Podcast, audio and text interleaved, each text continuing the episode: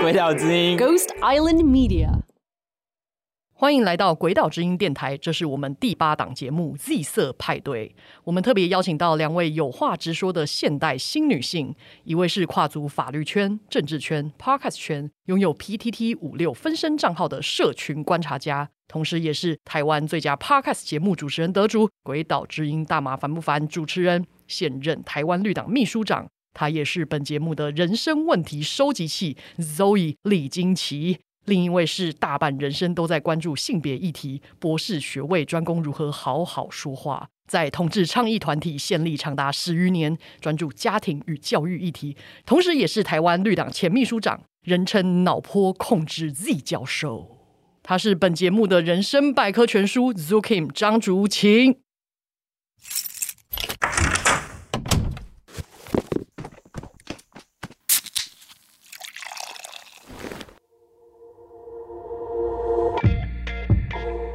色派对是一个让大家脱掉内衣、轻松 hang out 的地方，来聊聊一些真金老母、真金的事情。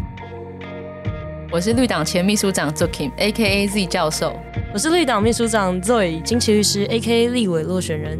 我们都是落选人。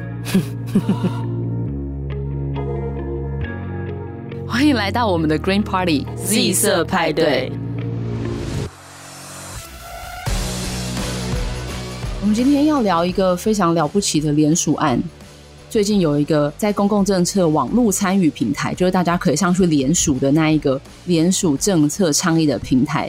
在我们看到这个联署案，说：“哎，我们来录这一集。”到我们真的录的时候，中间不过过了十天，他已经联署达标到可以让主管机关回应了。那这个案子叫做“少子女化对策纳入同志家庭”。肉以解释，就是。少子女化，这是一个国家危机嘛，对吧？那为什么现在只有一男一女的婚姻关系可以生呢？哎，我同志家庭居然不能生，莫名其妙。我同志家庭也想要解决少子女化的问题啊！哎，有事大家扛嘛，对吧？对吧？让我解决，是不是？救救大家！那其实，在十天之内就达到五千的连署，是非常非常的快的。但是呢，不代表说达到门槛之后大家就可以放水了哦，就是不去连署了。我们还是希望啦，就是各位听众朋友听到这一集之后，还是可以动动你的手指上去连署。那因为连署的人数越多，会给主管机关更多的压力，可以正面的回应他。对啊，也是更多的动力啦。除了连署之外，它下面还可以就是留言啊，说一些什么话。那也请大家多支持。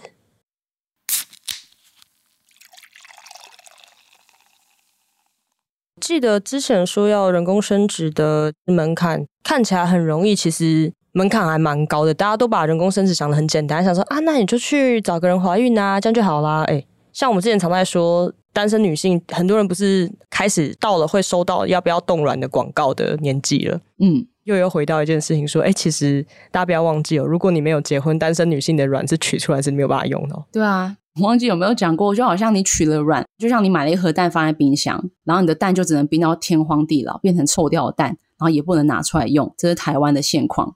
所以冻卵就是冻心酸的啦。哦，除非有一个生理男愿意跟你结婚，对，生理女不行哦，一样不能拿出来用哦，而且一定要结婚哦，是生理男要跟你结婚的状况下。诶，蛋是谁的？蛋是我的呢。其实老实说，我觉得另外一个更奇怪的地方，就是你们知道，连在原本的人工生殖法里面，也不是任何不孕的一夫一妻都可以使用人工生殖哦，是妻有子宫的这个状况下才可以哦，或者是两个人里面只有先生不孕，或是妻子有子宫可以用，只是他的卵子不行的这个状况下，才可以使用人工生殖。其实意思就是，台湾人工生殖法的。范围其实非常非常非常的小，它是在保障子宫，不是在保障卵子哦。大家要注意这件事情哦。所以如果我是卵子正常，但是我有无子宫的话，拍谁你不能用。对，二零一九年的同婚通过之后，我身边有很多对同志友善的人都以为以后都风平浪静了，但尤其是在人工生殖法跟收养法里面，都还有非常非常多的不足的时候，其实大家都会吓到。因为大家真的会以为，哎，不就可以结婚？那结婚不就是我有后续这些配套吗？但真的是完全没有的。大家要记得一件事情啊，当时我们不是说把同性婚姻纳入民法婚姻哦，同性婚姻其实不是婚姻，对，叫做七四八关系。没错，那时候我朋友就是他们一对也是同志伴侣，然后去登记。就说某某某，你愿意跟某某某缔结七四八关系吗？他说嗯好，我愿意。我说那好，两方证人都已经听到双方的意愿了，就很荒唐诶、欸、你不觉得很荒唐吗？真的是真的蛮荒唐的啦。但真的很多人不知道，原来这中间有这么大的差异。那其实我自己会觉得更心酸的是，我每一次讲到同志还不能在台湾使用人工生殖的时候，即使是在同志圈里面的人都会说：“哦，那你就出国去做啊。”然后我就心想说：“我为什么要出国去做？台湾明明就有全世界算是最好的人工生殖技术哦，是外国人都要飞来台湾使用我们的人工生殖技术，为什么我身为台湾的国民，然后我要？”自己存钱去国外做，我觉得这超不合理的。但是毕竟我们可以结婚也是很最近的事，而且结婚之后还是不能在台湾使用人工生殖嘛，所以其实非常非常多的同志会直接觉得好，我自己想办法存钱，自己想办法出国，然后自己想办法去国外生小孩，已经内化这种其实是不公平的待遇。他们其实已经就有点半放弃。我之前还有听一个很荒唐的，这是一个生理男性跟我讲的，他跟我说，哎。女同志要生其实还比较容易啊！我说什么意思？他说你就去想办法弄到别人的精子自己打进去就好了。哎，男生就很麻烦呢、他们没有子宫哎。然后我就，你到底把就是怀孕这件事情想得有多简单？而且老实说，刚刚讲的那个状况叫做滴精，就是自己取得新鲜的精子，然后自己注入自己的身体，这件事情叫做滴精。它虽然听起来好像是最简单的方式。但它后续其实会有一些法律的问题，就是以我们现在台湾的法律还这么不完备的状况下，滴精是有很大的风险的。前一阵子有一个很有名的新闻呢，就是一个单身女生，她也不是同志哦，单身女很有钱，她用了她弟弟的精子，然后小孩被她弟弟带走啦，因为精子是弟弟的，所以小孩被弟弟拦截走了。因为台湾是认 DNA 的，所以这个精子的提供者，他就算跟你有一个民法的签约，有没有说我都放弃这个小孩的一切什么挖沟权，有很多啦，律师比较懂。但是这个民法的契约是完全没有用的，因为台湾就是认 DNA，所以这一个小孩他最后就是法律上这个精子提供者一定是他的爸爸。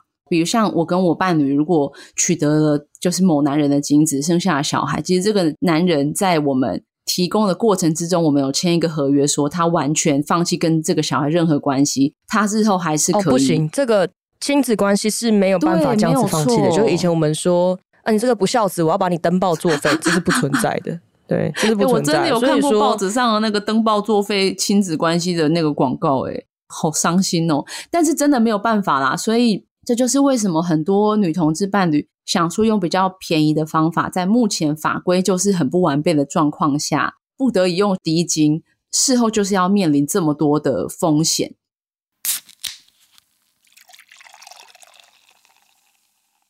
好啦，那我们刚刚讲到，在台湾的不管是同志配偶还是单身者，其实都没有办法在台湾使用人工生殖，因为台湾的人工生殖法其实还是。只认为一夫一妻跟血缘至上这两件事情是最重要的，所以其他都是次等的。就很多人会问说：“啊，就可以结婚就好，干嘛一定要争取生小孩？”所以非常多人问我说：“你想生小孩吗？”我想要先问我们的 Zoe：“ 你想生小孩吗？”如果不小心怀孕了，我会生啊。应该这样讲好了，他作为一个选择，生跟不生应该是一个选项，而不是直接告诉你你一定要生或一定不能生。嗯，我觉得。他如果保留作为我的一个选项之一，会是一件好事。就是我们应该要有一个可以选择的权利嘛，不管结局是要生还是不要生，嗯、至少过程是我自己选的。没错，就像我妈常常跟我说啊，你不结婚没有关系啊，你还是可以去生个小孩。那我就跟她讲说，妈，你知道现在单身没有办法做人工生殖。那她说什么？她说，哎呀，你不要跟我讲这么多，就这样。因为很多人也会说啊，如果有了我就生啊，那就这样子啊。可是你知道，对于同志配偶来说是没有不小心有这种事情，没错，对，我们就不会意外怀孕，所有的怀孕都是你知道经过缜密的计划，而且还可能会花非常多钱。大家不要觉得说低精那个很简单哦，就算是低精，他还要去打排卵针，他还要算好。如果是精子银行，或者是你是合法结婚的夫妻，你就是可以去做这个产前的一些检查，那你自己低精就没有嘛？那很多人就会说：“那你干嘛要这么辛苦？一定想要生小孩？”我自己其实是非常想要生小孩的。我年轻的时候绝对不想生。就是刚开始成为一个女性主义者的时候，你知道，就是一个气焰高涨的女性主义者，想说怎么可能会要生小孩啊？就是绝对不可能。然后不知为何，或许是你知道，卵巢就是已经大过于我的女性主义的脑。我在某一个时间之后，我就变得非常非常想要生小孩，但我也很努力的在思考自己为什么会想要做这件事情。但我现在觉得，虽然这个世界真的蛮糟糕的。然后我也觉得人生有时候真的蛮痛苦的，但我还是觉得活在这个世界上或许很痛苦，但是很幸福的事情。所以我真的蛮希望可以陪伴一个生命，一起去获得在这个世界上生存的能力的这一件事情。所以其实我是很想生小孩，所以我就会更加的觉得现在政府不让我生是蛮不爽的。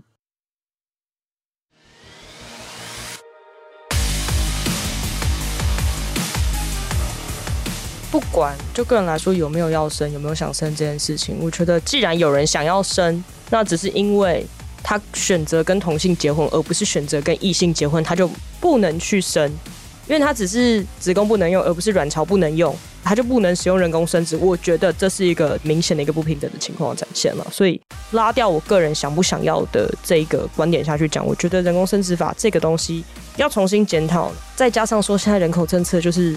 你要鼓励大家多生的情况下，你必须要去重新检讨我们现行的人工生殖法到底有没有用，到底可不可以让所有需要的人去得到这样子的服务，而不是说他们只能用各种奇怪的方式绕来绕去，这才是最重要的。我突然发现，我们现在的法律就是让想生的人不能生，然后不想生的人一直被逼着生，是不是这样子？唉，这个人工生殖法只是补助一男一女生理男跟生理女的婚姻关系哦。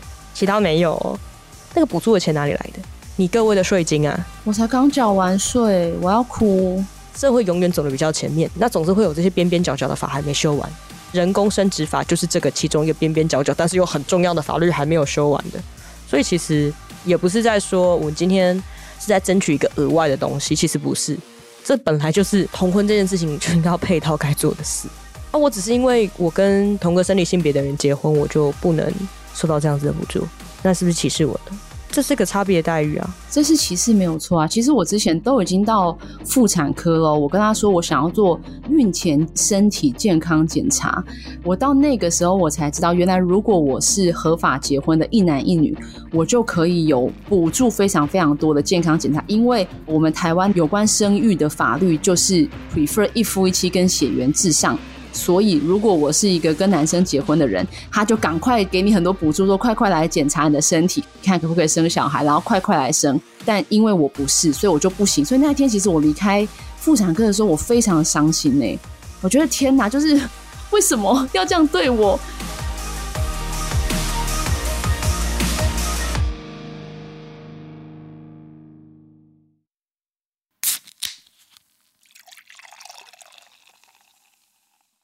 现在比较像是同婚，当时因为吵来吵去之后通过了一个专法，后来才发现啊，原来这个也不合，那个也不合。因为很多人就会说，那同志干嘛一定要生自己的小孩？你可以去收养就好啊。可是你知道，连收养的法律都是对同志配偶是不友善的。如果我是同志，我是单身者，我只要符合收养的这些程序跟条件，我是可以以一个单身者的身份去收养哦。可是，一旦我结婚之后，我跟我的同性伴侣结婚。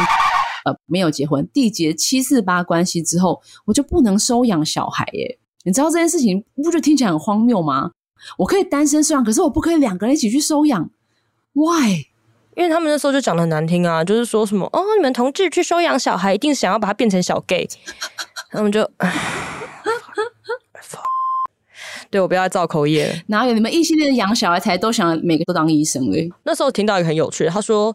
同性的伴侣养的小孩长大会变同性恋，然后我那时候直接吐他说：“我说所有同性恋都是异性的夫妻生出来的，而且养大的。”然后又有或者说，如果你你两个都是女生，你要怎么养小男孩？我想说，哎，这世界上有个东西叫 Google，而且我身边有很多男性。虽然我对男生的生理构造的确是没有那么熟，但我想，我如果有一个儿子，我应该还是会想办法学习如何养育他吧。对啊，那你告诉我，单亲爸爸怎么养小女孩？是不是？对啊，是不是？单亲妈妈也可以养小男孩啊。那以后这规定说，就是单身收养，你只能收养跟你同性别的。然后如果你不幸要离婚，你的监护权你只能有就是跟你同性别的那个小孩，照这个逻辑呢？对，照这个逻辑好像是这样哎、欸、因为你不会养异性的小孩呢。哦，真的耶？对啊，这这逻辑就是有问题嘛，对不对？你可以接受单亲妈妈带小男孩，那你为什么不能接受两个妈妈带一个小男孩？嗯，或两个爸爸带一个小女孩？对啊，我朋友就是这样，两个爸爸养一个小女孩，那个小女孩每天过愉快的日子啊。啊，真的哦，在国外，外国人。啊，又是外国人，哭啊！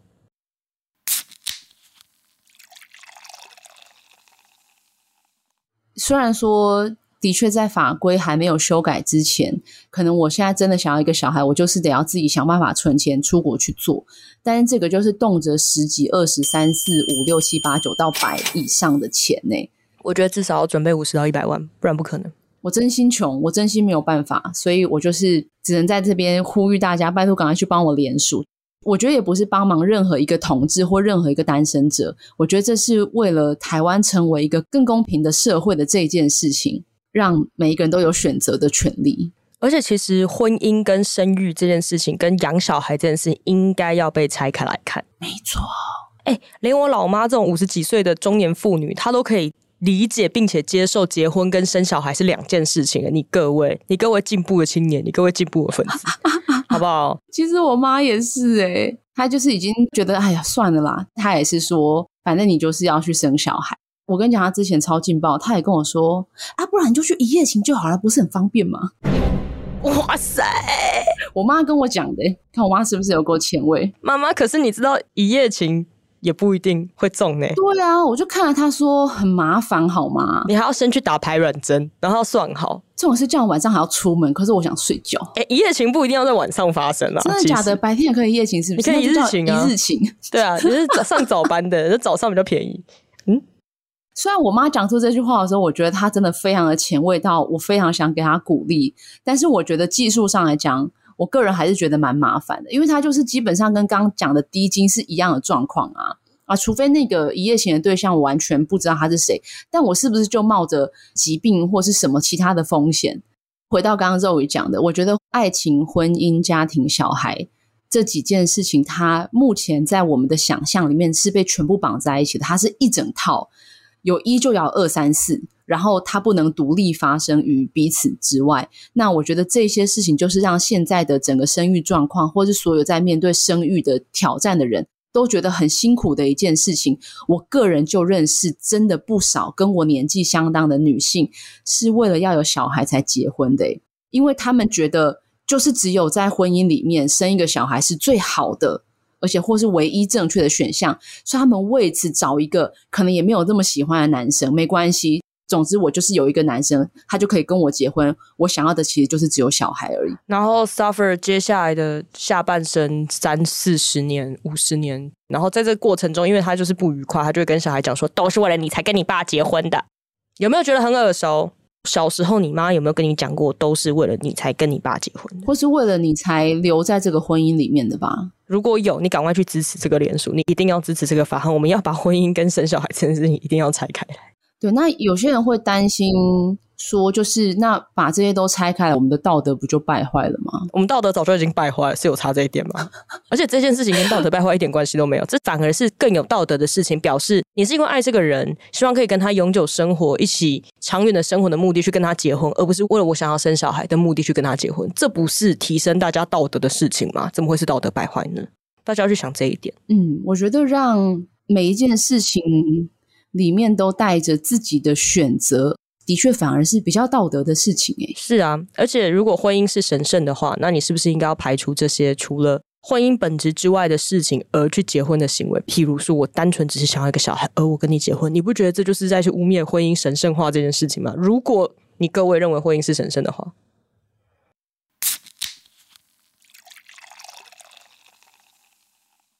哎，总之呢，我觉得。最重要的就是，今天这个联署真的不是为了同志，也不是只是为了单身者，这真的是为了一个让我们的所有对于婚姻啊、家庭啊、爱情，然后养育的想象都可以更弹性一点，符合每一个人的需求。老实说，虽然少子女化这件事情政府是很担心啦，但是我的确是觉得，如果政府想要。解决少子女化的问题，一个很根本的，就是要去把刚刚讲的这些全部被绑在一起的东西解开，然后让每一个面对这件事情的人都更有可以选择的余地，跟选择之后的一些后盾，才有办法真的解决这个问题。我用一个比较低俗的方式比喻了，就是如果你麦当劳希望苹果派的销量往上升的话，你就不要把它跟套餐绑在一起卖，就要让它单卖，知道吗？谁会去麦当劳吃苹果？然后，哎、欸，麦当劳苹果派很好吃、欸，哎，哦，你说苹果派，我以为是那个绿色苹果，你知道吗？麦当劳的苹果切片也很好吃，三十九块水果袋，那个超好吃的。本期节目麦当劳没有赞助。好，我觉得。家庭最重要的就是，我觉得讲爱有点恶心，但我觉得是彼此扶持的意愿这件事情比较重要。所以不管他的成员是谁，只要在里面的成员都是彼此扶持的，你才有办法成为一个家嘛。希望我们今天可以协助大家理解这件事情，让想要成家的人去成家，不想成家想要自由就去自由吧。想要生孩子去生孩子，那再强调一次，这个联署案呢，在公共政策参与平台上面，提案名称叫做“少子女化对策纳入同志家庭”，请大家赶紧去联署。那这个联署的链接我们也会放在 show note 里面。那今天先到这里喽。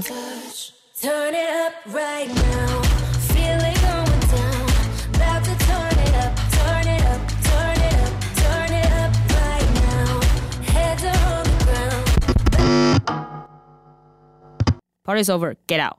太嘎张尾撩。Hello，你刚刚参加的是由鬼岛之音举办的 Z 色派对，Party host 是 Tsukim 张竹琴以及 Zoe 李金奇，统筹是徐凯熙，执行是刘崔佛，DJ 是林迪诺。喜欢跟我们一起开趴吗？那赶快推荐给你身边的朋友，下次一起开趴喽！别忘记要在你的 Podcast App 上按下追踪或订阅，下次开趴的时候你才不会被忘记哦。假如你用的是 Apple Podcast，那拜托给我们五星好评加留言。如果你对于今天的派对内容很有共鸣，疯狂点头，那也欢迎你追踪鬼岛的 IG 以及脸书，并且留言给我们。有话大声说也是一种女力或者是男力的表现哟。那我们下次 Party 见喽，拜拜。